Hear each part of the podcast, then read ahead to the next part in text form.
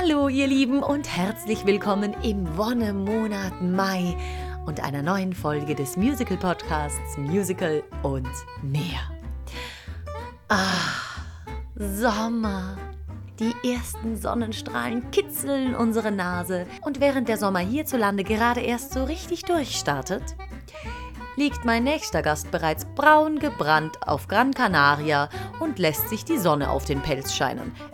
Ähm, kann man das überhaupt so sagen? Naja. Hm.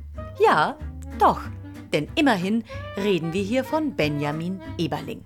Ben ist in der deutschsprachigen Musical-Szene ohnehin schon bekannt wie ein bunter Hund. Aber nicht nur das. Auch sein Instagram-Profil, wo er als Jumping Musical Deer im Split Jump über die schönsten Plätze der Welt segelt, ist, nun ja, wie er. Kunterbunt, gut gelaunt, bekannt und beliebt.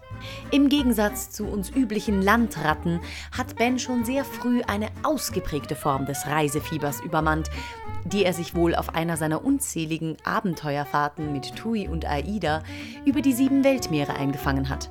Wer die Reisefotos dieses Globetrotters verfolgt, erblasst vor Neid.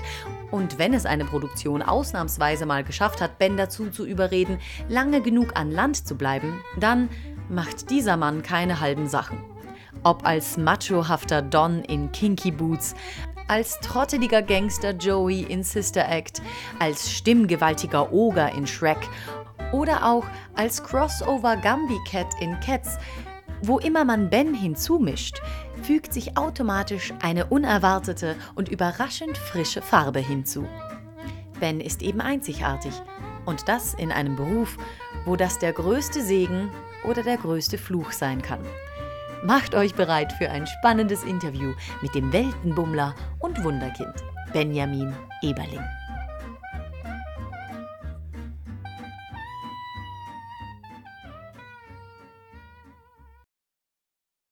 Ich freue mich. Ich sitze hier bei einem absolut genialen Frühstück mit dem Ben, den ich nicht in Hamburg kennengelernt habe, sondern in Stuttgart.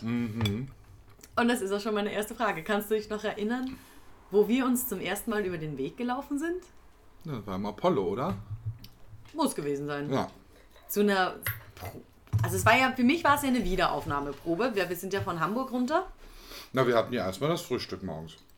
Wir haben uns erst alle in der Kantine getroffen und haben dann eine Vorstellungsrunde gemacht. Und von der Vorstellungsrunde, dann haben wir einen Theaterrundgang gemacht. Dann haben wir unsere Kap äh, Garderoben zugewiesen bekommen. Und dann haben wir angefangen zu proben. War das so gut organisiert? Ja. Ich habe keine Ahnung mehr. Ich habe das Apollo-Theater äh, in bester Erinnerung. Ist für mich auch mit das best organisierteste Theater, wo ich bisher gespielt habe. Top. Muss man leider auch so sagen. Ja. So leider, muss man so sagen. Ja. Das klingt ja absolut genial. Oh Gott, und ich war dabei und ich habe es verdrängt. Toll gemacht, Martina. Wow. nee, Hammer. An das Ja. kann ich mich wirklich nicht mehr erinnern. Ja, doch. Wir haben uns Genial. alle da vorgestellt und so weiter. Und es war ein knallbunter Haufen. Für mich war es ja die erste Großproduktion. Mhm. Ähm, und ich war schweinemäßig aufgeregt. Aber es war sehr lustig. Und weil die, weil die Cast einfach auch fantastisch war. Mhm. Wir waren ja, äh, sei es äh, alterstechnisch, sei es figurtechnisch, sei es geschlechtertechnisch, wir waren ja so gut aufgestellt. Durch Mhm. Von alle, allem alle etwas. Mhm. Schichten durch. Das war einfach fantastisch. Und da hat man hat sofort gemerkt, wie das geklickt hat. Mhm. Und die Show ist auch immer noch im Apollo-Theater eine der beliebtesten Shows. Wenn du ins Vom Apollo-Theater... Ranking her. Ja, Wirklich? ja. Also von den Leuten, die da arbeiten. Wenn du mit Ah. denen sprichst, die sagen immer noch, die Sister Act-Zeit war was ganz Besonderes. Ja. War sie auch. Ja. War sie auch. Ich Falls ihr auch- mal die Chance habt, ich sage, wende mich jetzt an deine Hörer und ihr macht mal eine Backstage-Führung am Apollo-Theater, da gibt es ein wunderschönes Wallpaper, was wir äh, als äh, Memory gemacht haben, wo wir das äh, letzte Abendmahl nachgestellt haben. Genau. Was ein fantastisches Foto geworden ist. Ein bisschen anders, aber das haben sie auch nie runtergenommen. Das war, glaube ich, bis wir kamen, war es so Tradition, dass diese Wand immer wieder neu dekoriert Ja. wurde. Aber seitdem dieses Bild dort hängt, ist sind, das dort. Sind sie auch so stolz drauf? Ja. Und, ähm, und dann das Aufhängen, das ging ja dann ratzfatz, dann hing das plötzlich und alle waren so, oh mein Gott, ist das toll. Weil man am Anfang sich nichts drunter vorstellen konnte. Genau, wir hatten Ja. nur von dem Projekt gehört, so alle, ja, wir machen, wir stellen das letzte Abendmahl nach. Und das Lustige ist, ich habe es nie wieder geschafft, mit irgendeiner Cast so ein Bild zu machen. Hattest du versucht zu Ich habe organisieren? es versucht, bei, ich habe es in Oberhausen versucht, ich hatte es in, äh, äh, ähm, in äh, jetzt auf der Tour versucht. Es hat Ging nicht nie, mehr. nee, es hat nie geklappt. Viel Zeit hatten wir da leider ja nicht, weil du dann irgendwann zu Mama Mia abgehauen bist. Die Insel hat gerufen, das ist wahr. Aber das hast du auch ganz toll gemacht. Danke. Fand ich großartig. Naja, aber wir waren ja immer noch in der gleichen Stadt von dem her. Genau. Und haben uns immer wieder bei Dodo auf dem Balkon getroffen. Richtig, auf der Dachterrasse. Genau. Grillen bei, angrillen bei, was war das? 7 Grad? 8 Grad? Das, äh, das Wintergrillen, Ja. so aller wir läuten jetzt den Frühling ein mit einem Barbecue und Erdmute, die da todesmutig im Bikini, Im Bikini saß. kam. Unfassbar. Wann das? Bescheuert. März? Ja, Ja. und es war richtig kalt. Vor allem das Lustige war ja, ähm, in Stuttgart gibt es ja die Kehrwoche. Ne? Und ähm, ich hatte meine allererste Wohnung in Stuttgart, aus der ich dann ausziehen musste, wegen Schimmelbefall und etc. Ähm, hatte ich Kehrwoche.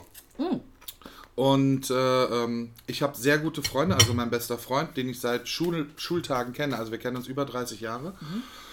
Der äh, ist Leiter vom äh, Friedrichsbau-Varieté in Stuttgart und der meinte, ich lebe seit 18 Jahren in Stuttgart und es hat in Stuttgart in der Stadt noch nie geschneit. Nur Kannst du, dich dran, kannst du dich dran erinnern, wie hoch der Schnee in der Bei Stadt uns lag? war riesig viel und Schnee, rate genau. mal, wer Kehrwoche hatte. Oh nein! Weißt du, was das heißt? Um 5 Uhr morgens rauszugehen, weil du sonst eine Anzeige kriegst, weil sie, wenn Zum sich jemand. Schneeschippen. Ja, zum Schneeschippen. Scheibenkleister. Weißt du, wie ich geflucht habe? Oh das ist Stuttgart. Was ist das denn für ein Pay? Oh mein Gott. ja, das ist Stuttgart. Okay, okay. Aber da bist du dann ausgezogen aus der Wohnung, Ja, oder wie? genau. Okay, gut. Ja. Oh Mann. Das war auch echt tra äh, dramatisch. Aber dafür hatten wir auch wirklich einen wunderschönen Sommer. Ich erinnere mich auch liebend gerne an das Bogenschießen. Das hast du organisiert, ne? Mit Mhm. Ja. der Mutter zusammen. das war so Großartig. toll. Ja. Ja, aber das war auch so. Die Cast ist einfach bei allem mitgegangen auch. Ja. Da- Das war immer so eine große Gruppe, die einfach die verrücktesten Sachen gemacht hat. Das war Mhm. herrlich. Noch ein Highlight in Stuttgart war das Disney-Dinner. Das. Das habe ich danach immer wieder versucht zu organisieren Mhm. und keiner hat mitgemacht. Ich war so einfach. Das Disney-Dinner war unfassbar. An drei Disney-Filme an einem Tag Ja. und zu jedem Film themenspezifisch ein Gericht dazu. Ja. Cinderella mit der Kürbis. Nein, Wir hatten, ja, die, ich, die Nachspeise wollten, weiß ich noch. wir wollten eine Kürbissuppe eigentlich machen. Das Problem war, da es mitten im Sommer war, war es sehr schwierig, Kürbis zu kriegen. Deswegen haben wir dann Kürbiskernbrot gehabt mit einer Karotten-Ingwer-Suppe. Genau. Das war Cinderella, das war die Vorspeise. Dann die war Hauptspeise Mulan. war Mulan. Sushi! Sushi, was ja eigentlich nicht Ja, so wir haben uns passt. ja. Aber es Aber war Reis. Hallo. Es war lustig. Und äh, Daten gab es zum Nachtisch, gab es Lilo und Stitch, was ja mein Favorite Disney ist. Äh, Dodo hat dazu leckere ähm, äh, äh, ähm, Cocktails gemacht und ich hatte noch Waffeln gebacken. Ich dachte, wir hatten was mit Kokos. Für Lilo und Stitch. Hatten wir da nicht irgendwas mit Kokoscreme? Ne, das war doch, war doch von, von Dodo, die, die Cocktails waren mit Kokos. Wieso hab ich denn so Kokosbällchen irgendwie im Kopf? Naja, Raffaello gab es auch, Schleichwerbung. Raffaello, genau, das war's. Das war absolut genial. Ja, wir haben, also ich finde, wir haben echt was gemacht aus unserer Zeit in Stuttgart. Ja. Aber hallo. Kommst du aus einer Familie, wo viel musiziert wurde? Oder bist du so der mega Ausreißer? Oder ja, Ich so bin der mega Ausreißer. du bist das, das allem. bunte Einhorn. Ja, in allem. ich habe, äh, also mütterlicherseits habe ich Wurzeln in Ungarn und in Deutschland und väterlicherseits habe ich Wurzeln in Slowenien. Oh. Und äh, dadurch ist, ja, ist viel Multikulti in meiner Familie. Ähm, aber ja, Familie bin ich ein bisschen der Ausreißer. Ich war äh, mit einer der ersten, der das Abitur auch gemacht hat. Ähm, was meinen Eltern ganz wichtig war, weil sie, ich wollte eigentlich schon in der 10. Klasse die Schule abbrechen für Musicals. Okay. Und dann haben sie gesagt, du machst das Abitur, das ist unsere einzige Bedingung und dann kannst du machen, was du willst. Und das ist sehr, sehr nett. Und das äh, habe ich auch nicht bereut, weil ich bin ja dann auch noch an die UDK gegangen. Und hätte ich da kein Abitur gehabt, wäre es schwierig geworden. Weil es eine staatliche Schule ist, Richtig, weil du Abitur haben musst. Weil es eine Ich Universität verstehe. ist. Aber kannst du dich erinnern, was so der erste, erste Kontakt mit Musik war für dich? Ich habe immer gesungen auf der Schaukel im Garten. Ja, das war. Und äh, jetzt werden die Leute sich kaputt lachen. Es war immer von Ixi, Neue Deutsche Welle, Knutschfleck. Das war so mein, dass ich immer gesungen habe. Egal, ob ich im Sandkasten war, auf der Schaukel war oder irgendwo. Hast du das im Radio aufgeschnappt oder wie? Na, meine Eltern sind Gastronome und da lief halt immer Radio und meine Mutter ist ja sowieso musikbegeistert. Ähm, natürlich mehr so die Italo-Musik damals und so weiter. Ich äh, kann mich immer an die Fahrten erinnern. Wir sind ja immer mit dem Auto nach Slowenien gefahren, wo du dann diese ganzen alten Italo- Highlights, die ich auch immer noch wirklich gerne höre, so Ricky Ipoveri und diese ganze Sache. äh, das ist für mich sofort immer verbunden mit Slowenien. Aber meine Mutter war immer sehr musikbegeistert, also hat auch früher immer Hitparade und so weiter geguckt und alles und so und das habe ich halt alles mit aufgesogen. Und das Ixi ist bei mir irgendwie hängen geblieben, weil es ist natürlich auch eine Art Kinderlied, ne? Und das habe ich die ganze Zeit gesungen. Das, jetzt kommt's durch. Das, ist total okay. Es geht um dich. Du darfst Ja.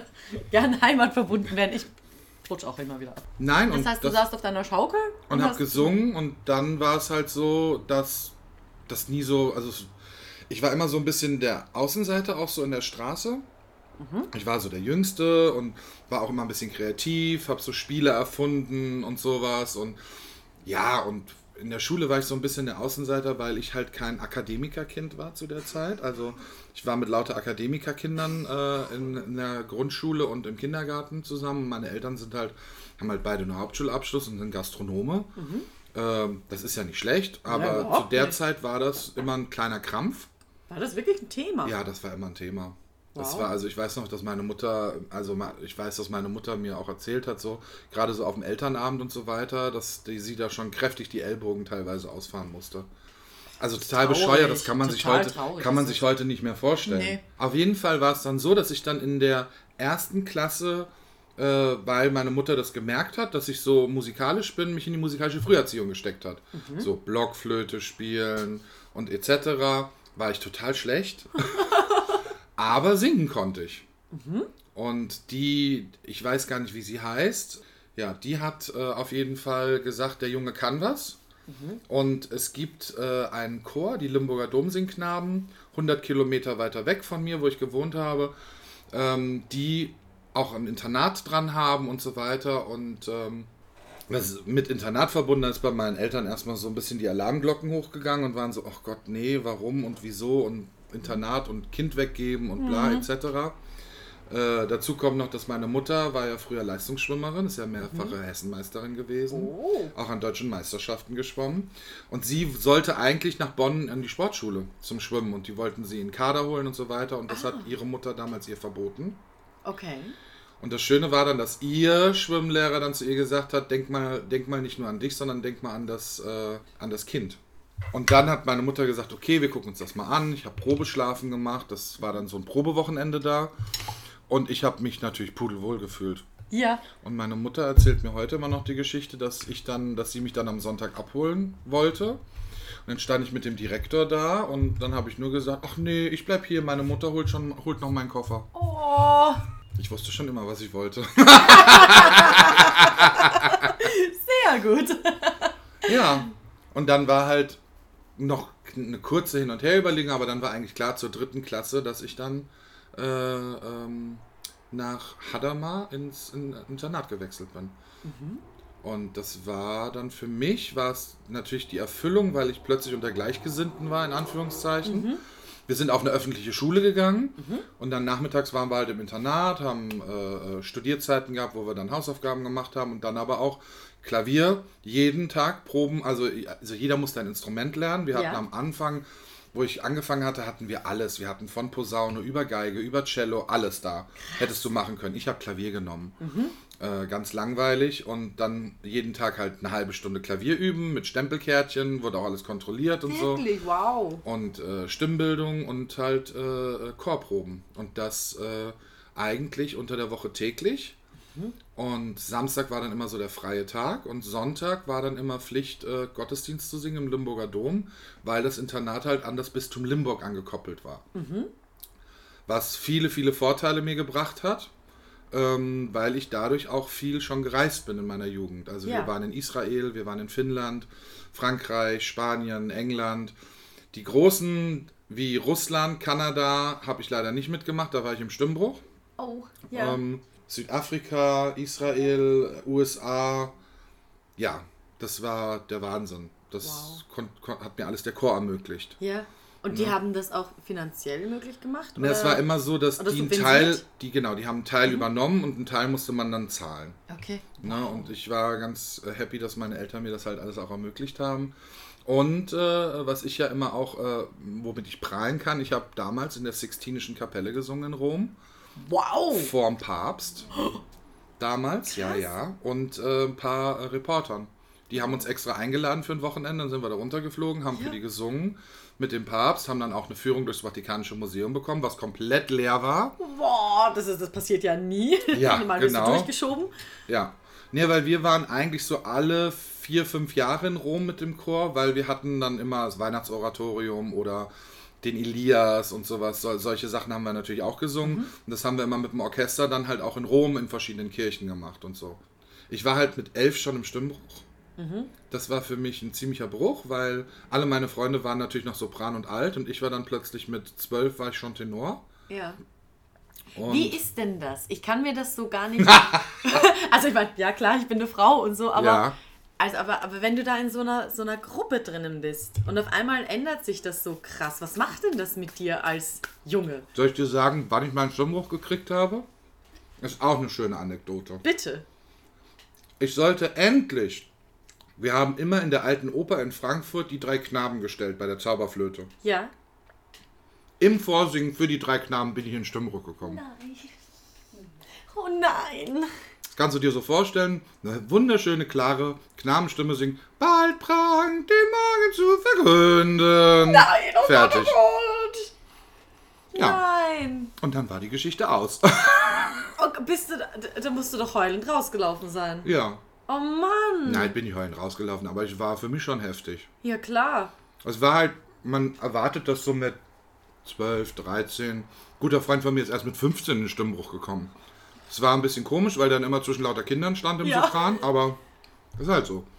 Und ändert sich da die Gruppendynamik dann auf einmal mit? Also wird man schon so ein bisschen anders behandelt? Naja, man wird erstmal als Mutant bezeichnet. Also, okay. In der Zeit von X-Men war ja damals noch nicht so. Ist es sehr lustig, aber Ja. es war halt damals so, es waren die Mutanten. Wir haben dann speziellen Unterricht gekriegt in äh, Harmonielehre und so weiter, also haben dann mehr so die Theorie gemacht. Und weniger Praxis. Klar. Genau, du hast halt keine Chorproben mehr gehabt, weil das ging ja mit der Stimme nicht. Ja. Da muss man wirklich komplett pausieren. Genau. Okay. Du bist dann weiterhin im Internat, Ja. hast dann keine Chorproben. Dafür kann, äh, wird dir dann ans Herz gelegt, dass du ein zweites Instrument lernst, was ich nicht getan habe. Ich war dann in so einer Trotzphase. Okay. Bin dann auch schulisch richtig schlecht geworden. Deutsch, Englisch, Mathe 5, Kunst 4 minus. Oh. wow. Hatte das Glück, dass es eine Gesamtschule war und bin vom Gymnasium auf die Realschule gewechselt, Okay. so dass ich nicht nachsitzen muss, also äh, nachholen musste. Ja. Ähm, das war ganz gut, weil ich war schon immer sehr groß. Ja, Wäre ein bisschen komisch gewesen. Ja, glaube ich. Ja, und dann aber mit zwölf wieder ein Tenor. Macht eine komische, weil alle meine Freunde halt noch Sopran und Alt waren und ich war halt im Tenor. Das war dann auch manchmal so, wir waren dann irgendwo unterwegs. Und dann hieß es so, die Männerstimmen gucken sich jetzt das Atomkraftwerk an und die Knabenstimmen gehen zu Koppenrad und Wiese in die Fabrik und gucken sich an, wie Torten gemacht werden. Was? Und ich stand dazwischen als Zwölfjähriger und war so, super, ich gehe ins Atomkraftwerk, yay! Oh mein Gott. Was? Aber was Ja. ist denn das für eine Einteilung? Ja, aber so ist das halt Oh damals Gott. gewesen. Okay. Schön. Ihr Ja. wurdet verstrahlt und die anderen durften Torte essen. Na, alles gut. Also wirklich. Alles gut. Nein, ich habe halt im Internat, also dadurch, dass das 89 war, wir waren halt erstmal zehn Leute im Zimmer und so, ich habe das so richtig noch alt miterleben können, so ein bisschen wie Internat funktioniert, weil so mit großen Waschräumen und allem und so weiter und strenge Zeiten, Essenszeiten, Chorzeiten Krass. und etc. Das wurde dann natürlich auch immer lockerer. Ne? Ja. Dann hast du irgendwann gab es dann auch einen Computerraum, wo das Internet kam und so weiter. Und ja, es wurde alles immer moderner. Okay. Ja, das war das Internat. War ich zwölf Jahre lang im Chor. Ja, und dann hatte ich eigentlich gedacht, ich werde Sänger, klassischer Sänger, was meinem, so was meinem ne? Chorleiter auch sehr gefallen hätte. Bis ich dann mit 10, 11, glaube ich, ich glaube mit 10 war es. Mit 10 habe ich es das erste Mal gehört und mit 12 habe ich es dann das erste Mal gesehen. Phantom der Oper.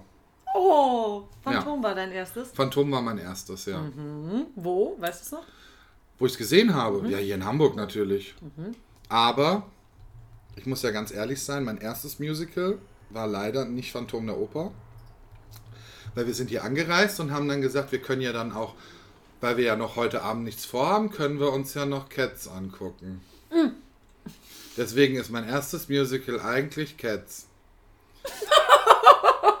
Was wir beide ganz fürchterlich fanden.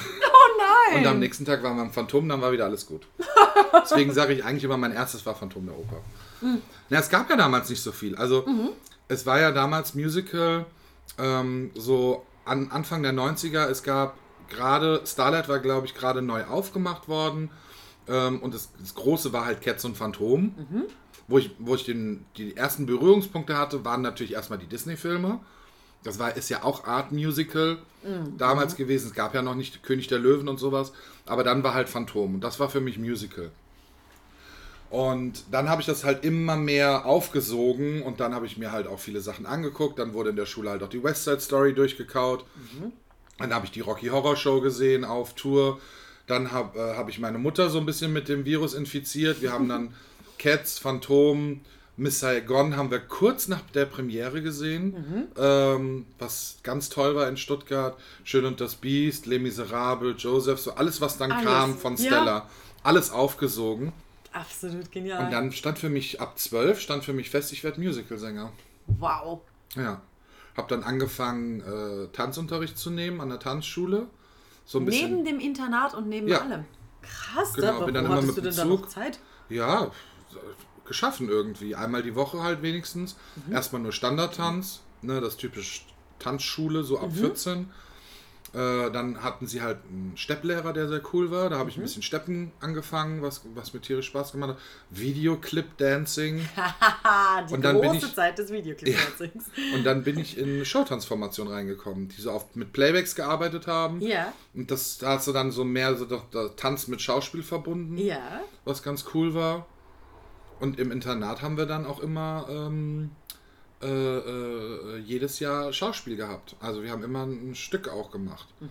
Also ma- unser, also wir haben viele Sachen gemacht, aber am meisten im, im Kopf ist mir natürlich noch immer von Agatha Christie die Mausefalle. Das war halt auch mein Abschlussstück. The Mousetrap. Ja, Genial. das war fantastisch. Das haben wir mit unserem Abi-Jahrgang damals gemacht Ja. und haben das dann gespielt. Haben halt Mädels auch aus von der Schule geholt und so.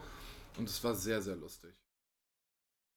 Okay, also da hat dich der Virus dann äh, gepackt, Genau. so aller. Und wie kam dann der die Entscheidung wirklich konkret nach dem Abi, wo du hingehst und dass du es wirklich machst? Ich meine, wusstest du, was auf dich zukommt? So Nein, ich habe mit 16 habe ich einen Workshop an der Stage School gemacht. Ah ja. Mhm. Damals gingen die noch eine Woche. Da gab es die auch nur hier in Hamburg. Mhm.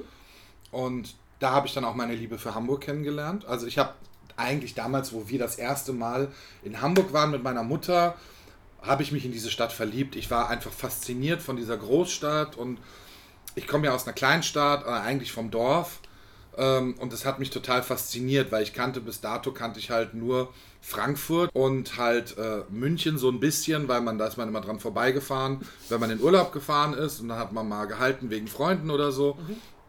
Und Köln waren wir halt auch mal gewesen. Aber es war alles nicht so meins. Aber bei Hamburg hat mich sofort gecasht. Ich weiß nicht warum. Schön. Und dann war ich halt die eine Woche alleine hier, habe den Workshop gemacht und dann haben sie mir gleich angeboten, ich könnte sofort anfangen. Und dann war ich zwei Jahre lang auf der Stage School. Ähm, und Sam hatte mir damals den Kontakt nach Berlin vermittelt zu Michael Dixon, der jetzt mein Gesangslehrer ist und auch ewig bleiben wird. Das ist für mich wie ein Ziehpapa. Ja. Ähm, der, der hat für mich so viel getan und das ist ein Mensch, den möchte ich nicht missen. Und der hat äh, mir dann nach, äh, ich hatte nach den zwei Jahren auf der Stage eine ziemliche Krise, äh, privat und auch beruflich, weil ich war für mein Alter, ich war einfach schon, ich sah immer älter aus, ich war immer ein bisschen kräftiger, ähm, meine Stimme war sehr laut und ich habe ich hab ja ein gewisses Eisen auch in der Stimme. Es hat nicht so gepasst. Aha. So in eine Typschiene. Genau, rein, in die? Typschiene. Okay, Also gerade äh, damals war die Zeit halt von Mamma Mia, Titanic, König der Löwen, ähm, so diese ganzen Sachen. Mhm. Fan- äh, Tanz der Vampire und so. Und ich habe nirgendwo reingepasst. Ich habe Auditions gemacht Ja. und äh, war kurz davor, wirklich zu sagen, ich gehe nicht auf die Bühne, sondern ich mache wieder was ganz anderes. Mhm. Ähm, und da hat dann Michael gesagt, mach doch nochmal die Aufnahmeprüfung in Berlin. Aber nur, wenn du bereit bist, bei Null anzufangen wieder. Und dann habe ich gesagt, okay, das heißt für mich ein neuer Lebensabschnitt. Ich verlasse Hamburg, ähm, was ganz gut war, weil damals auch meine erste Beziehung in die Brüche gegangen ist. Und, und dann bin ich nach Berlin, habe die Aufnahmeprüfung gemacht und äh, es hat geklappt. Aber wie es geklappt hat, ist sehr lustig, weil sie haben, äh, also wir standen alle, die in der letzten Runde waren, die, ich glaube, es waren 25 Leute, standen im Saal. Ja. Und dann haben sie die Namen aufgelesen äh, mit alphabetisch. Ja. Und dann war klar, wenn dein Buchstabe vorbei war, warst du nicht Da dabei. kommt nichts mehr. Mein Buchstabe war vorbei und ich dachte, scheiße, ist vorbei. Und dann sagt der äh, Peter Koch damals, und zum allerersten Mal in der Geschichte der Universität der Künste nehmen wir dieses Mal sofort ins zweite Jahr. Und dann kam mein Name. Nein! Oh Gott, ich habe Gänsehaut. Wirklich? Ja. Ich war paralysiert. Michael lacht sich heute noch kaputt, wenn er sagt, dein Gesicht war Gold Unbezahlbar. wert. Unbezahlbar. Oh Mann. Ich hatte keine Emotionen. Ich konnte weder lachen noch weinen und so weiter. Ich war einfach nur geschockt in dem Moment. Ja. Und wo ich dann in die U-Bahn gestiegen bin, habe ich nur geheult. Und da haben mich Leute in der U-Bahn angesprochen, ist alles okay mit ihnen? Sagen, "Nein, ich bin an der Uni aufgenommen, alles, alles gut und alles okay. Ja, es war sehr, sehr lustig. Ja. Und Oh dann habe ich in Gott. Berlin studiert. Krass. Ja. Krass. Oh, wie schön. Oh, das ist eine gute Geschichte. Toll. Okay, d- dann warst du in Berlin für vier Jahre. Drei Jahre. Drei Jahre, ge- Genau. genau. Und wie war deine Zeit an der UDK? Fantastisch. Ja. Ja. Also ich musste ja, ich musste das erste halbe Jahr, das zweite äh, Jahr und das erste Jahr gleichzeitig machen. Also ich hatte unfassbar viel Unterricht, Ja. Was ich von der Stage School damals halt nicht gewöhnt war. Ich war wirklich von morgens halb neun bis abends um zehn in der Uni und das eigentlich jeden Tag. Ja. Ähm, und wenn ich keinen Tag, wenn ich mal einen Tag frei hatte, habe ich immer Sonderschichten geschoben mit äh, Schauspiel oder mit Gesangsunterricht. Ja. Ähm, und, aber das hat mir einfach so viel Spaß gemacht und wieder so viel gegeben. Ähm, ich habe währenddessen auch das allererste Mal äh, den Weg des Künstlers gemacht von äh, Julian Cameron. Das großartige Buch. Und ich habe das als Anlass genommen, wo ich damals an der UDK angefangen habe, dass ich das sozusagen mit integriere, um sozusagen an mir zu arbeiten. Ja. Und das hat, das war fantastisch. Es hat so gut gewirkt. Und äh, ich habe auch eine ganz tolle Truppe einfach gehabt. Äh, viele Leute, die auch im Business unterwegs sind, Ja. Ähm, jetzt langsam aufhören, weil sie halt sagen, Familiengründung, ähm, vielleicht auch nicht mehr die ganze Zeit dieses Rumgereise machen und so Ja. weiter. Aber wir waren ein richtig, richtig guter Jahrgang. Wir hatten dann als Abschlussprojekt, hat dann Thomas Zafk und Peter Lund haben uns ja Erwin Kannes Trost der Frauen oder Letterland, wie es ja dann im Endeffekt hieß, auf den Was Leib ja- geschrieben Und was heute noch gespielt wird? was heute immer Ja. noch gespielt wird. Wir hatten 2016 zehnjähriges Jubiläum, wo wir es nochmal für fünf Shows gespielt haben in der Neuköllner Oper, Genial. was sehr lustig Ja. war. Ja, und einfach ganz viele tolle Erfahrungen sammeln dürfen.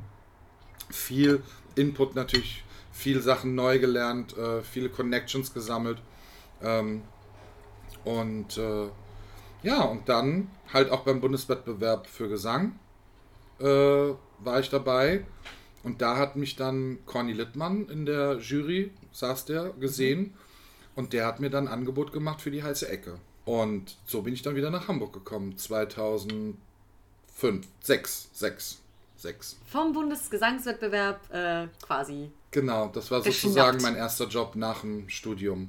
Ich habe im Studium habe ich noch äh, in Wien gespielt, im Theater der Jugend in der Neubaugasse. Ja. habe ich den gestiefelten Straßenkater gemacht. Oh, Wir cool. wurden von der Kritik zerrissen als das sozialistischste Stück, was je in Wien gespielt wurde. Okay. ähm, ja, wenn man Aber halt, das ist gut. In Wien schlechte Kritik. Das ist das ist wir Standard. hatten jeden, jeden Nachmittag, auch geil, 16 Uhr Vorstellung, beste, was man haben kann. Ja. Ähm, jeden, jeden Nachmittag 400 Kinder drin, Ja. die so einen Spaß hatten und Susanne Altschul, die damals ja die Ur-Thénardier in Lemmy war, war unsere böse Fabrikarbeiterin, die wurde so ausgebuht danach. Und das Von lieb- den Kindern, ne? Ja, von den Ja, Kindern. perfekt. Und sie war immer nur so, ach, danke schön, vielen Dank, danke schön. Das liebe ich. Also Aber das ist das tollste Kompliment, Ja. was du kriegen kannst als Bösewicht. Ja, genau. Herrlich. Ja. Schön. Ja. Und Toll. dann halt hier nach äh, Hamburg gekommen. Du bist dann in Hamburg geblieben und hast gesagt, okay, du bleibst dem Tivoli treu. Ja. Mhm. Hab da die heiße Ecke dann drei Jahre gespielt. In über 500 Vorstellungen. Unfassbar. Ähm, tolles Stück, läuft ja immer noch. Ja. Steige ich jetzt auch wieder ein, wahrscheinlich. Für Wirklich? ein paar Vorstellungen helfe ich wieder aus, ja. Genial. Ähm, Die sind auch so, so sehr treu, oder? Das ist eine unglaublich tolle Familie. Mhm. Ähm, es ist auch immer so, ähm, ähm, ich werde auch immer eingeladen zu den Premieren. Ich stehe mit denen auch immer gut im Kontakt. Ähm, die haben sich ja alle Kinky Boots jetzt angeguckt und so. Und man gönnt sich halt immer auch so die, die Erfolge. Ja. Und man bleibt auch immer im Kontakt und spricht halt auch so, wie schaut es denn aus? Und ihr habt auch ab und zu mal, bin ich da auch eingesprungen und ausgeholfen, da mal für zwei Monate oder so, wenn sie halt gerade Not am Mann hatten. Und das ist schon ein bisschen Family. Cool. Ne, auch wenn ich dann in Schmidt gehe und da mal ein Feierabendgetränk nehme und so weiter, ich treffe immer irgendjemanden. das ist wirklich, das ist äh, wirklich ganz, ganz toll. Super. Ja. Ähm, Und wie ging es dann weiter? ja, ich habe dann die Schlagerrevue Karamba gemacht im Schmidt-Theater. Ähm, 70er Jahre Schlager, was äh, ich jetzt auch auf Tournee machen werde, jetzt noch das äh, Jahr, am En- Ende des Jahres wieder. Eine unfassbar lustige Show, die ich dann auch später mal als Soloprogramm gemacht habe, was schweineanstrengend war, aber sehr viel Spaß gemacht hat. Ähm, und da habe ich mit den Choreografen äh, von AIDA Cruises zusammengearbeitet. Und die haben mich gefragt, ob ich denn nicht mal Lust auf Schiff hätte. Dann habe ich überlegt, weil eigentlich der Gang damals, das Tivoli war ja sehr eng verbunden mit AIDA Cruises. Genau. Das war ja damals, hieß es noch Sea Life. Ähm, mittlerweile ist es AIDA Entertainment, die haben das geschluckt und äh, das Tivoli ist da auch gar nicht mehr, ich glaube so gut wie gar nicht mehr mit verbunden. Okay. Ähm, und früher war der Weg eigentlich erst Schiff und dann an die Theater. Bei manchen Leuten so passiert. Und ich war der Erste, der es umgekehrt gemacht hat. ja. Der dann vom Theater aufs Schiff gegangen ist. Wo manche Kollegen zu mir gesagt haben, du bist doch bescheuert, warum gehst du aufs Schiff? Du hast doch hier deinen festen Job. Aber ich war damals halt ähm, 28 und ein Kollege, ein alter Kollege vom Schmidt-Theater sagte auch zu mir, du machst das genau richtig. Warum sollst du dich jetzt mit Ende 20 schon an ein Haus alleine binden, ähm, wenn du die Möglichkeit hast, was anderes zu machen und dich kreativ auszutoben? Und für mich war es halt auch so, ich war im Tivoli zu dem Zeitpunkt äh, sängerisch manchmal unterfordert ähm, weil ich auch gerade eine Rolle hatte, die immer sehr tief war und ich bin eigentlich ein Tenor. Und äh, Aida hatte mir halt, äh, hat mich natürlich gelockt, weil es war sehr viel Arbeit, aber es war toll. Wir hatten 16 Shows, die ich in sechs Wochen lernen musste. Von Motown über Schlager, über Queen, aber Beatles, Elton John, Movie Gala, Musical Gala, ähm, eine spezielle Show, Somnambul hieß die, äh, für Schiff kreiert, Soloprogramm, ähm, äh, was hatten wir noch? Culture Club äh, Poolspot, äh, äh, Cool and the Gang Poolspot, ähm, Dirty Dancing Poolspot. Unfassbar. Aber das war, für einen Sänger ist das ein Geschenk. Weil du dich mal quer durch, dein, Ja. durch alles durchsingen Ja, kannst. natürlich ist nicht alles, was dir sofort liegt, aber ich habe zum Beispiel nie gedacht, dass ich Queen gut singen kann. Ja. Also ich bin jetzt nicht, ich bin kein Freddie Mercury. Gott hab ihn selig, ist eines meiner ganz großen Idole. Aber manche Stücke liegen mir auch Ja. in der Stimme und das fand ich faszinierend. Ja. Einfach. Und das, äh, äh, es war ja natürlich auch, du singst ja nicht nur solo, du bist ja mit sechs Sängern dann da auf dem Schiff. Du hast geile Chorgesänge, was bei AIDA wirklich ein ganz großes Plus ist, Ja. weil die alles fantastisch arrangiert haben. Wir haben eine ABBA-Show mit sechs Sängern gehabt, was teilweise besser geklungen hat als Mamma Mia, Cool. weil du hast es ja selber gespielt. Ja. Ich habe Mamma Mia halt äh, für eine Musical-Gala mal gemacht und war ein bisschen entsetzt. Du hast eine Seite äh, im, im, im Score, da sind 14 Zeilen und eigentlich sind es nur vier Stimmen. Und denkst so, hä?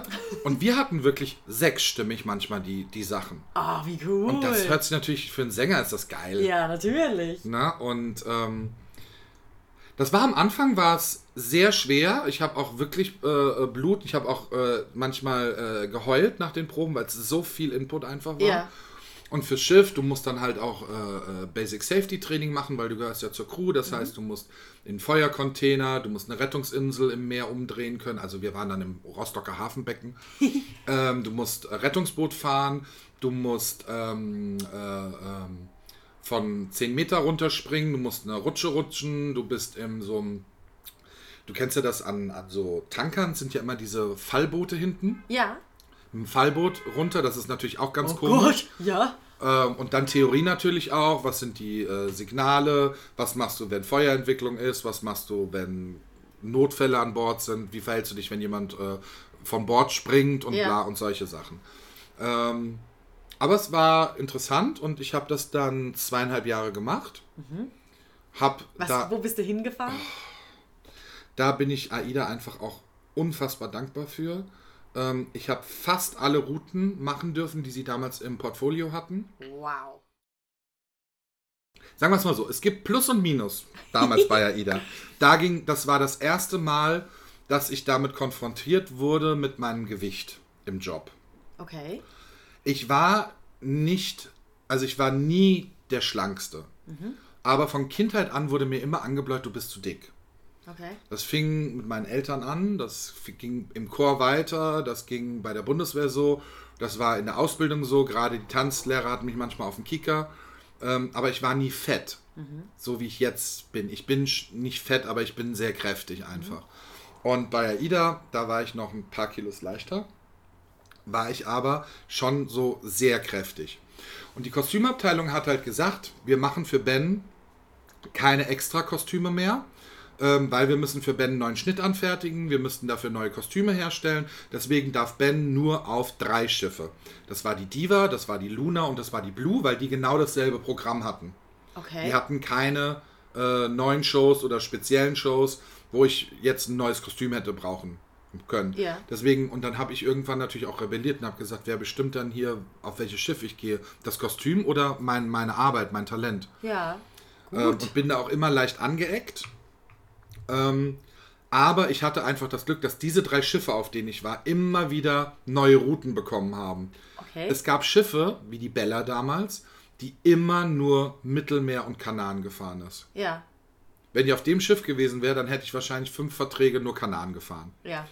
Und mit der Luna und der Diva, auf der Blue war ich nur zweimal. Die Luna ist mein absolutes Lieblingsschiff, sage ich auch wirklich immer wieder von Herzen gerne.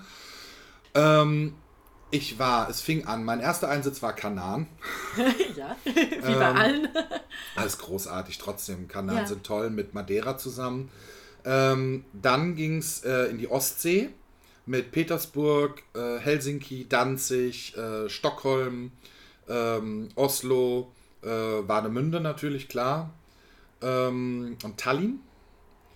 Dann habe ich, ähm, bin ich eingesprungen im östlichen Mittelmeer auf der Diva.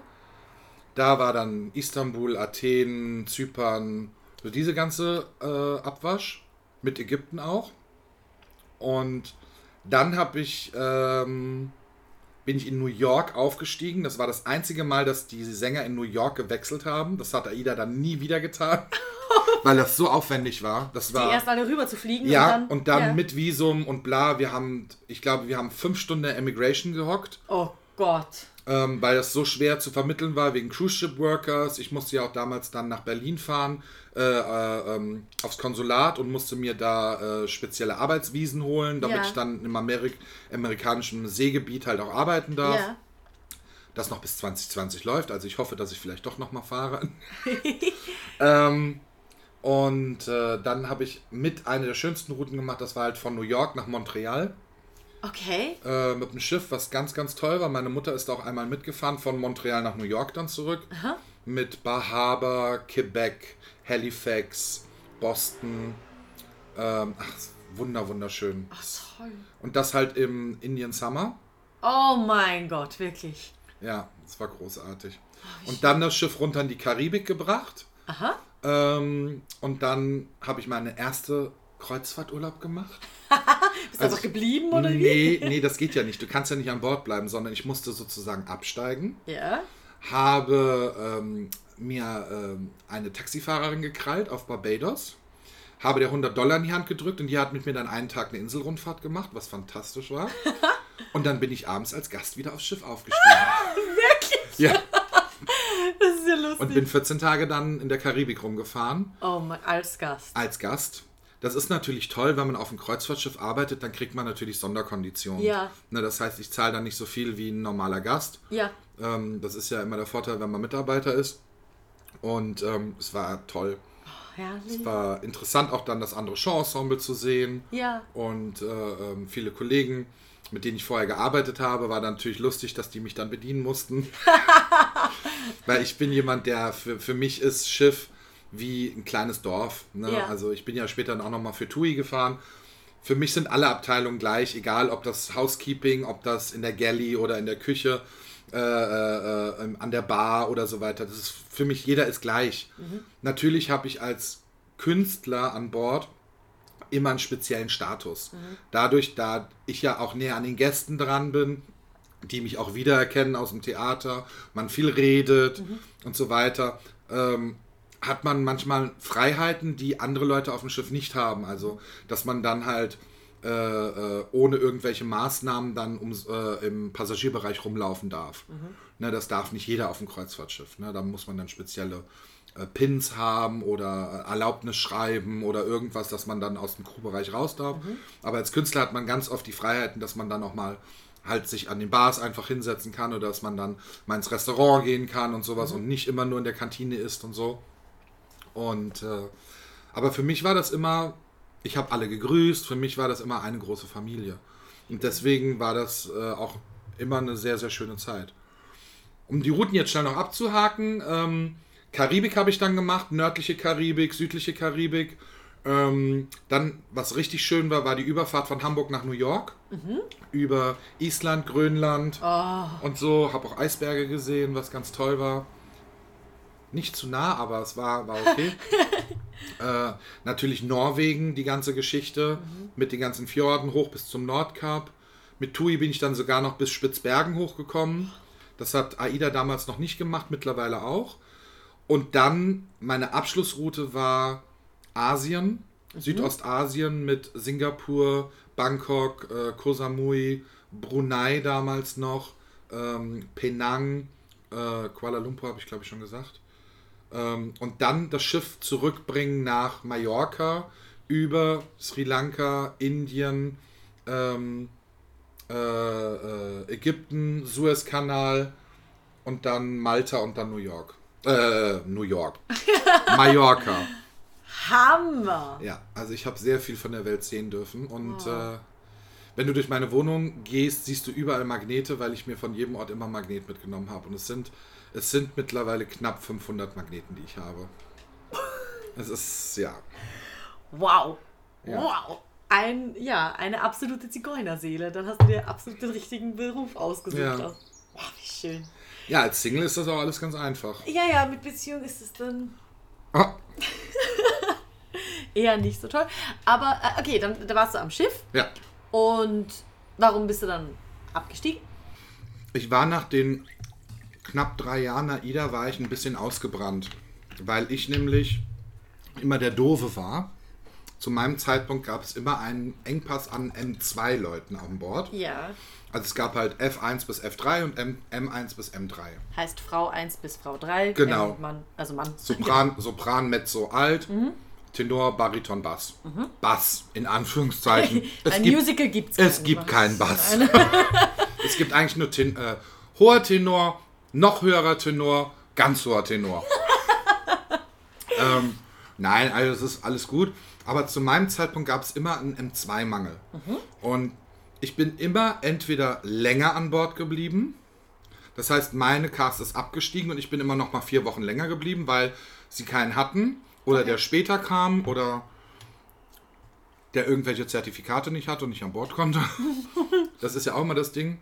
Man braucht ja ganz viele Sachen. Man braucht ein polizeiliches Führungszeugnis, man muss einen Gesundheitscheck machen und es passieren manchmal Sachen, also gerade so Gesundheitscheck findet eine Woche vor Aufstieg statt und wenn dann plötzlich jemand ähm, keine Ahnung, wenn da irgendwas nicht stimmt, dann kriegt er nicht die Zulassung. Oh Gott. Und dann fehlt plötzlich ein Sänger. Und ähm, so bin ich halt manchmal länger geblieben und manchmal früher aufgestiegen. Das heißt, ich äh, hatte dann eigentlich einen Monat Pause und aus dem einen Monat sind dann nur eine Woche geworden und sowas. Gott. Und da habe ich dann irgendwann gesagt, ich brauche jetzt mal eine Pause. Verständlich. Das Lustige war, dass ich in der Pause zwischen meinen letzten beiden Verträgen einfach mal aus Spaß die Audition für Hairspray in Merzig gemacht habe. Tada! habe ich gekriegt. Genial! Und es hat zeitlich auch genau gepasst. Ich bin abgestiegen und habe zwei Wochen später angefangen, Merzig zu proben. Ey, genial. Und weil ich gedacht habe, ach, jetzt bin ich gerade so im Lauf, habe ich einfach noch die Audition für Sister Act in Stuttgart mitgemacht. Und als ich dann in der Pause auf der Wiese saß, habe ich den Anruf aus Stuttgart gekriegt und hatte dann meine erste Großproduktion plötzlich. Ich war so, was ist denn jetzt los? Was passiert hier? Das Leben ist wie eine Flasche Ketchup. Lang kommt nix und dann alles auf einmal. Ja. Das war der Wahnsinn. Genial! Ja. Das muss ein guter Sommer gewesen sein. Es war fantastisch. es war halt natürlich auf der einen Seite ein bisschen schmerzhaft, weil die Leute, die mal Schiff gefahren sind, können das verstehen. Man entwickelt so eine Sehnsucht, wenn man gerade, wenn man auf dem Schiff arbeitet. Ich habe das geliebt zum Beispiel, weil du bist ja tagsüber in meinen Häfen und nachts fährst du. Und ich habe das geliebt, nachts eins oder so, wenn du dann gerade so, also bist dann mit deinen Shows fertig, dann hast dich geduscht, dann bist noch was trinken gegangen oder hast ein bisschen Party gemacht oder hast einfach in der Crewbar gesessen und Karten gespielt mit Kollegen und dann nochmal aufs Crewdeck zu gehen, was ja bei den Schiffen immer vorne an der Spitze ist, weil das ist einfach verschenkter Raum, deswegen kann da die Crew sich dann aufhalten und da dann in den Sternenhimmel zu gucken und dabei die Wellen rauschen zu hören. Es ist einfach, wenn du das einmal mitbekommen hast, hast du da jedes Mal Sehnsucht nach. Und ähm, das ist sowas, was ich immer wieder gerne, immer wieder gerne dran denke. Und das war halt auch dann, das hast du halt auch gemerkt dann, es war zwar schön, die Jobs zu haben, aber du hattest im Hinterkopf immer wieder dieses, aber ich möchte eigentlich wieder aufs Schiff. Ich möchte eigentlich wieder, möchte wieder diese Ferne, dieses Reisen haben. Ne? Und ähm, ja, aber dann ging es einfach an Land, Schlag auf Schlag. Da war gar keine Zeit Da für. war gar keine Zeit Ja. mehr dafür. Und ähm, als ich dann 2000, also ich habe dann Sister Act gemacht. Ähm, nach Sister Act kam ja dann Sister Act Oberhausen. Ähm, dann habe ich Shrek gemacht. Und dann habe ich äh, Tecklenburg meine Premiere gehabt mit Zorro und Cats. Die erste männliche Gambi-Katze. Siehste mal. Und Katz hat dich wieder eingeholt. Ja, genau. Aber das Ding ist, und das stimmt, jetzt kann ich es auch bestätigen, Cats zu machen macht Spaß. Ich hatte halt auch ich, als männliche Gambi-Katze, viele Leute haben es halt nicht verstanden. Ja. Es war ja auch eine freie Inszenierung. Wir waren ja sozusagen in einem abgebrannten Zirkus und ich war die Lady mit Bart.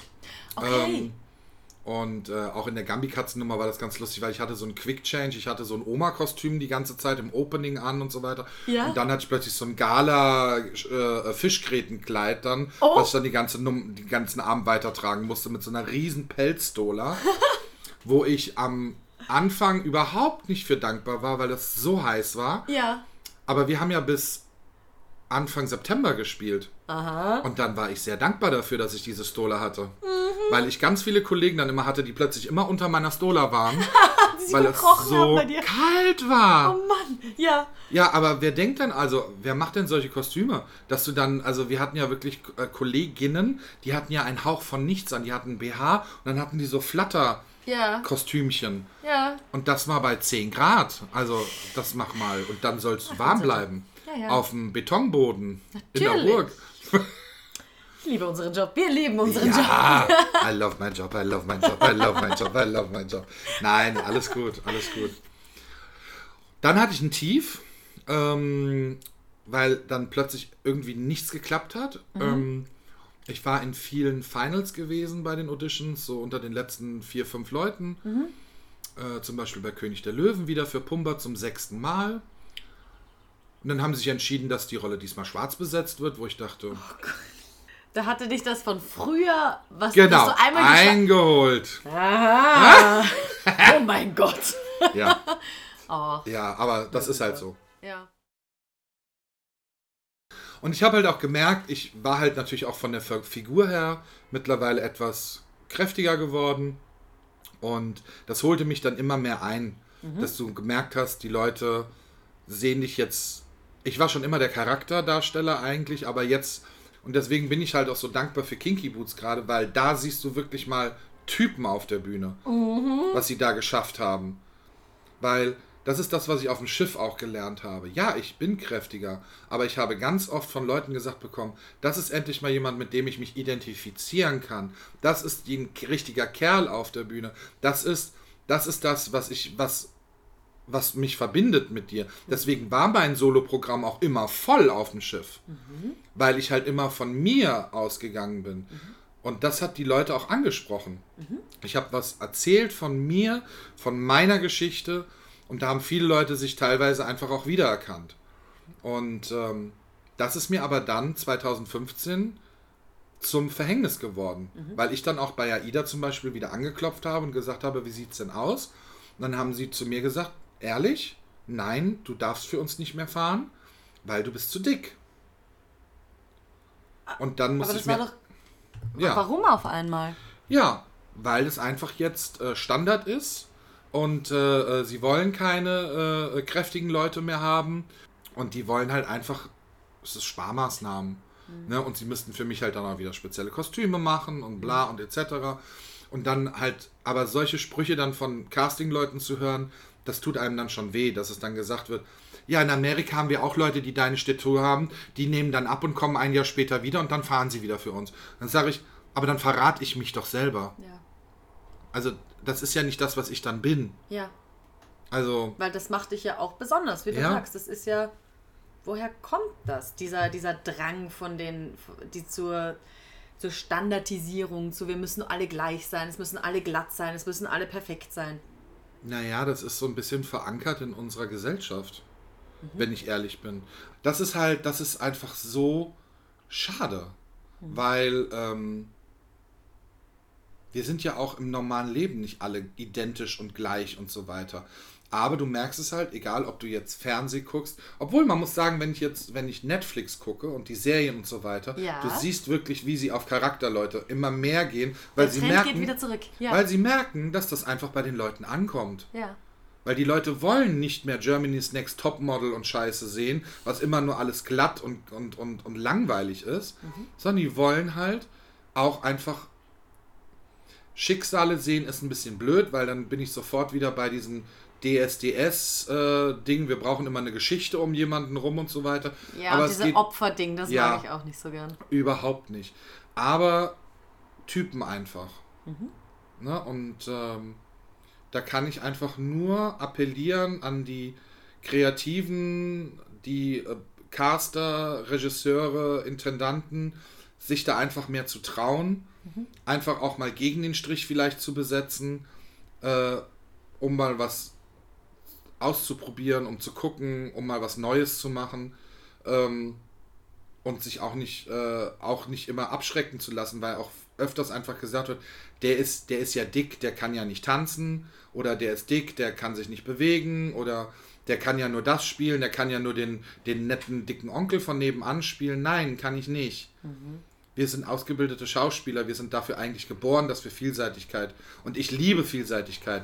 Deswegen fand ich es so toll, dass ich bei Sister Act damals die Chance bekommen habe, Curtis zu spielen, Ja, einfach mal böse zu sein oder auch jetzt hier den Don zu spielen in Kinky Boots. Mal den Arsch. Ähm, ja, mal den Arsch zu spielen. Ja. Wo einige Leute gesagt haben, ja, der spielt sich ja nur selber. Mm, genau. ja. ähm, Ich weiß noch, als ich dich als Curtis zum ersten Mal gesehen habe, ich bin ja aus allen Wolken gefallen, weil Ja. für mich warst du immer so der, eben der knuffige Bär und so der Liebe und, und dann stehst du da und ich dachte mir so, what the hell? Was Ja. passiert denn hier? genau. Das war großartig. Ja. Ja. Oder halt auch, äh, äh, ich habe ja einen Instagram-Account, Jumping Musical Bear, Mhm. wo die Leute immer sagen, wie machst du das? Wie springst du immer im Spagat und so weiter? Sag ich, ja, das sind meine Special Effects. Ja. Da kann ich einfach nur appellieren, immer mal auch mal nochmal richtig hinzugucken. Gilt ja nicht nur für unseren Beruf, oder? Das ist, ich, ich finde es einfach generell wichtig, dass die Leute zu sich stehen und sich nicht in irgendwelche Boxen hineinpressen lassen, um irgendeine, um jemandem zu gefallen, um einem Klischee zu entsprechen, weil ich glaube, richtig, richtig was bewegen und richtig gut kannst du nur dann werden, wenn du, wenn du dir selber treu bist. Ja, Egal wo. Wenn du in deiner Energie bist, wenn man so schön sagt, das hört sich jetzt so esoterisch an, aber das ist halt so. Wenn du in dir ruhst, wenn du mit dir zufrieden bist, dann strahlst du das auch nach außen aus und dann wird doch alles kommen, wie es kommt. Also es ist sowieso bei mir äh, äh, immer so gewesen, es hat alles seine Gründe, warum es gekommen ist, wie es kommt. Ne? Und ähm, ja, da sind wir wieder bei, bei der Geschichte von Kinky Boots. Das ist dieses, akzeptiere jemanden so, wie er ist. Das ist, äh, ist einfach so ein Leitspruch, den, der heutzutage sehr oft untergeht, weil alle immer nach dem Motto, wer am lautesten schreit, hat am meisten Recht oder so. Nein, es stimmt nicht. Und, und auch vom Aussehen her ist es halt auch genau dasselbe. Warum muss ich mich dafür schämen, wenn ich ein paar Kilos mehr drauf habe? Das muss ich nicht. Ne, das ist äh, genauso wie wenn jemand zu wenig Kilos drauf hat. Es gibt auch, ich auch Freunde und Kollegen, die ums Verrecken nicht zunehmen. Wo ich sage, oh Gott, lass uns tauschen. Das sind Probleme, die kann ich mir nur wünschen. Ja, aber die leiden auch darunter. Jeder hat sein Päckchen zu Jeder tragen. hat sein Päckchen zu tragen. Und da muss man einfach offen und tolerant für sein. Und dann funktioniert das halt auch. Und wenn mir dann aber jemand sagt, ja, aber wir wollen halt das perfekte Bild ab, äh, abbilden, sage ich, ja, aber zum perf- perfekten Bild gehören auch Ecken und Kanten. Ganz einfach. Genau. Gab es da für dich irgendeinen einen Knackpunkt, wo du das so richtig akzeptieren konntest für dich? Oder ist das so gewachsen? Ja, ich denke eher, dass es gewachsen ist. Ich hatte immer Probleme mit meinem, mit meinem Gewicht. Und man wird ja dann halt auch immer so als Tanzbär, Tanzbärchen angesehen. Und äh, ja, aber gerade so in den letzten zwei, drei Jahren ist das halt so gewachsen, dass man das dann irgendwie akzeptiert hat, dass man halt einfach ein kräftiger Typ ist. Und äh, ja. Und- Und damit auch vielleicht äh, zu, zu, äh, zu Punkten weiß.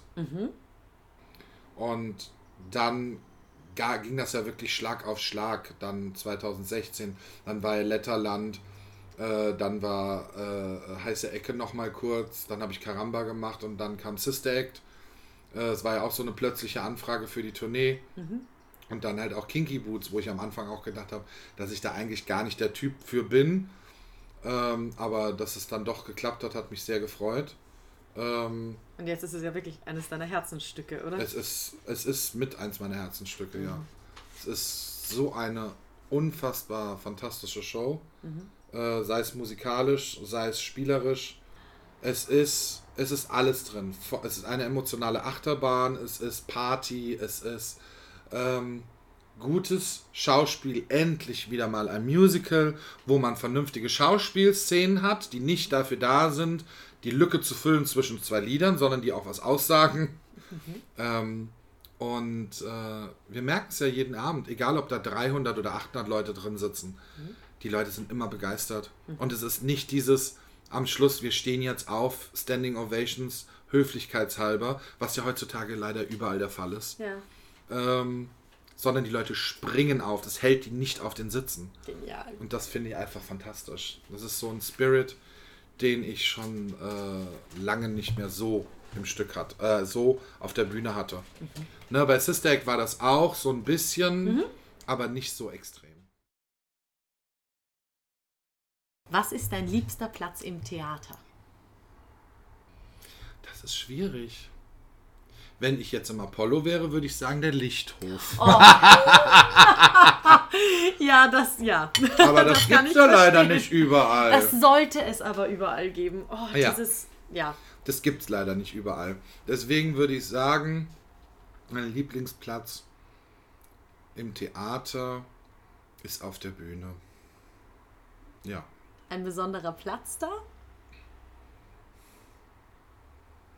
So, dass man das komplette Theater, den kompletten Zuschauerraum sehen kann. Das ist für mich auch immer was ganz Besonderes, wenn du nach der Vorstellung, wenn die Bühne leer ist, ist das alles weggeräumt, im Zuschauerraum ist noch Licht und du stehst da und lässt das einfach mal auf dich wirken. Das ist auf dem Schiff genau dasselbe. Im Schiff, das Theater ist genauso. Du lässt es auf dich wirken und denkst nur, hier sitzen auf dem Schiff sind es 1000 Leute, jetzt hier im Operettenhaus sind es 1300 Leute oder da im äh, Apollo sind es 1800 Leute und du denkst, das Ding ist voll und die Leute gehen mit so einem guten Gefühl nach Hause und diesen, dieses Gefühl überträgt sich so schön, finde ich. Ja, deswegen Top. Was ist dein liebstes Geräusch? im Operettenhaus, gerade wenn oben äh, äh, das Licht aufgeht äh, und Frischluft oben reinkommt, das ist mein Lieblingsgeräusch momentan im OPH. Weil's so heiß ist. Ja. Noch, dann geht oben das Dach so ein bisschen auf, damit frische Luft reinkommt. Okay. Immer während der Pause. Ja, nein, aber sonst, sonst würde ich sagen, mein Lieblingsgeräusch im Theater ist, wenn das Orchester aufspielt. Ähm, ich bin ja ein großer Verfechter vom Orchester. Ich liebe es zum Beispiel in Wien ins Musical zu gehen Oh ja. wenn du dann ein 30-Mann-Orchester hast. Oder was ich ganz großartig fand, ich habe in, Han in Hannover in der Staatsoper, habe ich mir angeguckt, How to Succeed in Business Without Really Trying. Aha. Kennst du nicht? Hat auch einen Pulitzerpreis gekriegt. Ist aber aus den, ich glaube, 70er Jahren. Ist das ein Theaterstück? Das ist ein Musical. Aha. Ähm, ich weiß gar nicht den deutschen Titel. Ich habe es 2011 am Broadway gesehen mit Daniel Radcliffe in der Hauptrolle. Oh. Es geht eigentlich nur darum, wie komme ich, äh, wie habe ich den meisten Erfolg, ohne mich dafür anzustrengen. Er ist Fensterputzer und wird irgendwann Chef dieser Firma, wo er arbeitet, weil er sich von ganz unten hocharbeitet, aber macht eigentlich nichts, sondern hat nur, weiß nur äh, äh, Flurfunk äh, aufzunehmen, trifft dann auf gewisse Leute im Aufzug und so kriegt der, arbeitet er sich hoch. Geil. Ein großartiges Stück. Habe ich in der Hannover, Staat, äh, in der Hannover Staatsoper gesehen mit, ich glaube, 70 Mann Orchester. Wow. Das hat so Spaß gemacht. Oh Gott, wie cool. Ja. Und dann tut es mir halt immer leid, wenn ich dann sehe, wie immer mehr das Orchester abgebaut wird, weil auch für mich im Theater zum Beispiel ein ganz spezieller Moment ist immer die Orchestersitzprobe. Wenn das allererste Mal die Sänger auf das Orchester treffen und du, du, du hast diesen Moment, jetzt passiert die Magie gerade. Das liebe ich. Volle Kanne, bin ich voll bei dir. Und auch ganz, ganz wichtig, dass das die Leute wissen, Ja. dass wir, dass das uns auch am Herzen liegt und dass wir dafür kämpfen, dass das nicht verloren geht. Weil ich finde das auch ein bisschen frech. Es wird oft so dargestellt, na, das Publikum merkt es eh nicht. Das glaube ich nicht. Nö, Das also glaube ich überhaupt nicht. Nee. Das ist einfach eine andere Kraft. Wenn das Orchester und die Leute auf der Bühne loslegen, das, das ist nochmal eine andere Bewegungskraft als hier so Dose oder fünf Musiker. Und das sind Top-Musiker, ne? Also das, das soll jetzt überhaupt nicht gegen die sprechen. Nein, das wertet ja nicht die ab, die da spielen. Genau. Aber das Ding ist, ich denke schon, dass die Leute das merken. Nur die Leute Total. können es halt nicht in Worte fassen. Genau. Die Leute sagen halt, also das beste Beispiel ist einfach für mich Phantom der Oper. Ähm, ich habe es ja damals gesehen in der Uraufführung. Da waren es, glaube ich, was hat gesagt? Ich glaube, da waren es 25 oder 24 Musiker. Und jetzt waren es nur noch 14. Und du merkst einfach, es fehlt die Seele in der Musik, es fehlt die Kraft. Und das macht aber auch die Emotion aus. Genau das. Und, äh, Und das ist das, was die Leute halt merken. Die Leute sagen, es berührt mich nicht mehr so. Okay, letzten zwei Fragen noch. Ähm, hast du eine Herzensrolle? Das kann eine sein, die du schon gespielt hast oder die du noch spielen möchtest. Eine. Wirklich. Mehrere? okay, ich gebe ich geb dir zwei. Zwei. Okay, ich glaube, er hat mehrere. Also sagen wir es mal so. Die Rolle, die mich sehr geprägt hat und die ich unfassbar liebe, ist Erwin Kannes aus Letterland. Und auch jetzt, was ich nie gedacht hätte, aber ist auch Don aus Kinky Boots. Das sind so zwei Lichtfiguren, die ich spielen durfte bisher. Was ich gerne mal spielen würde, ist zum einen, ah, das sind echt ein paar, das ist echt krass, ist der Bäcker aus Into the Woods. Ja! Das definitiv. Ich würde unfassbar gerne mal das Phantom spielen im Phantom der Oper.